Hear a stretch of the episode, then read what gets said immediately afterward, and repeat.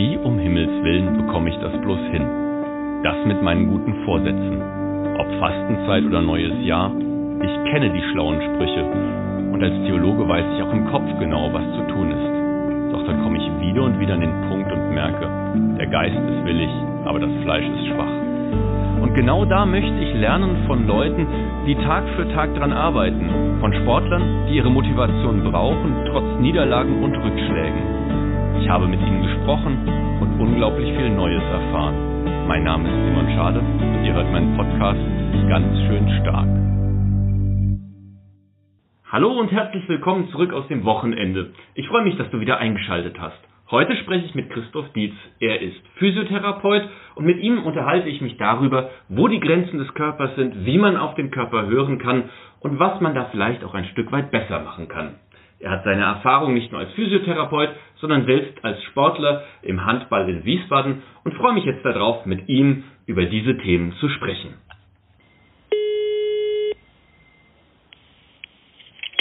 Hallo Christoph, schön, dass du da bist. Hallo Simon, danke für deinen Anruf. Sport ist ja ein sehr weites Feld. Was bedeutet für dich persönlich Sport oder sportliche Betätigung? Sportliche Betätigung ist tatsächlich abhängig vom, vom Individuum. Jemand, der leistungsmäßig über viele Jahre hinweg Sport gemacht hat und auf einmal beispielsweise eine Verletzung erleidet, der muss sich häufig damit abfinden, dass er ganz, ganz klein anfangen muss. Ebenso vielleicht ältere Menschen, für die sportliche Betätigung bereits das Treppesteigen sein kann, das Aufstehen aus dem Stuhl und sowas.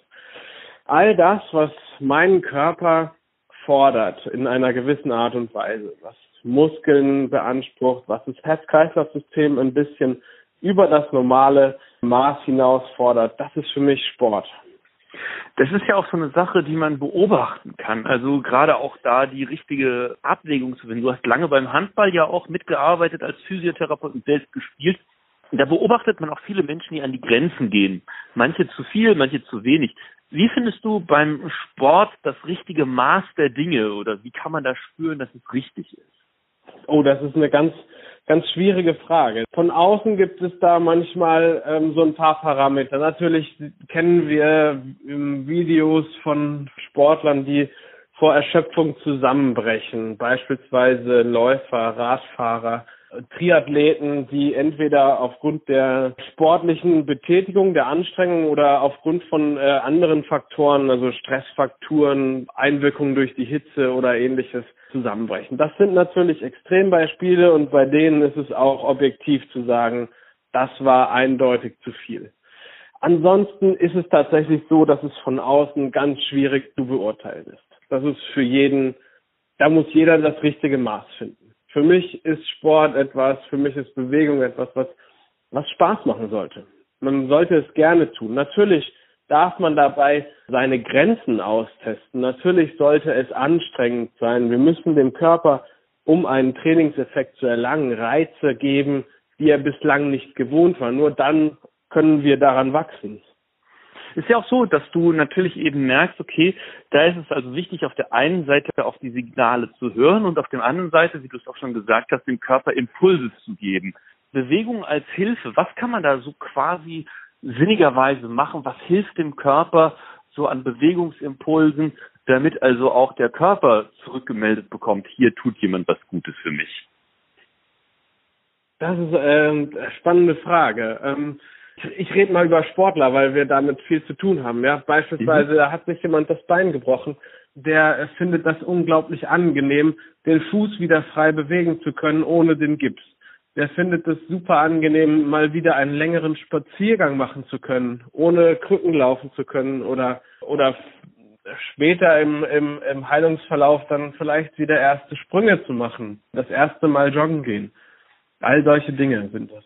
Schön. Also, dass da auch ganz viele Wahrnehmungen sind, die helfen, dass der Körper sozusagen also auch wieder positive Impulse mit auf den Weg bekommt. Vielleicht gibt es für dich aus, aus deiner Erfahrung her aus ja so, so, so vielleicht so einen ganz einfachen Tipp, was man ändern kann, vielleicht so in seiner alltäglichen Routine oder in seinem Leben, um so ein Stück weit einfach so, wo du sagst, das hilft jedem oder das hilft grundsätzlich eigentlich, um ein Stück weiterzukommen.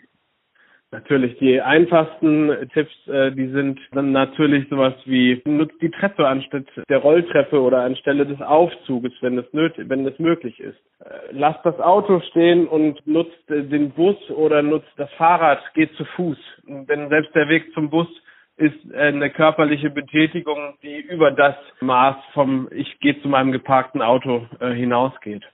Mhm. Cool. Ich habe auch, wie allen anderen Gesprächspartnern, äh, ein Bibelzitat mitgebracht und habe für dich rausgesucht aus dem ersten Korintherbrief. Da heißt es, wisst ihr nicht, dass euer Leib ein Tempel Gottes ist und dass der Geist Gottes in euch wohnt? Wer den Tempel Gottes zerstört, den wird Gott zerstören, denn der Tempel, denn Gottes Tempel ist heilig und der seid ihr.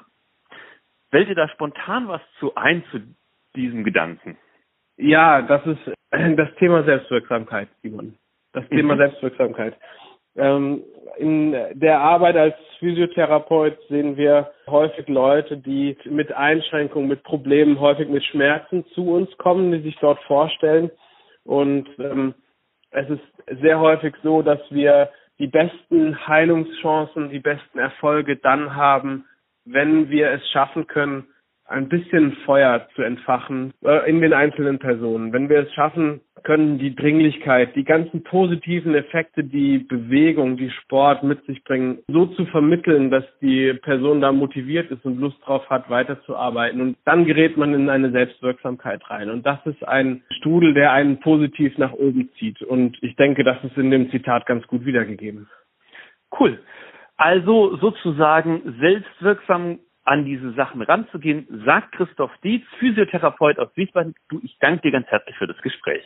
Sehr gerne, Simon. Das war's auch schon wieder für heute. Vielen Dank, dass ihr mit zugehört habt. Ich hoffe, dass wir uns dann morgen wieder hören und hab einen schönen und guten Tag. Bleib behütet und bleib gesund. Dein Simon.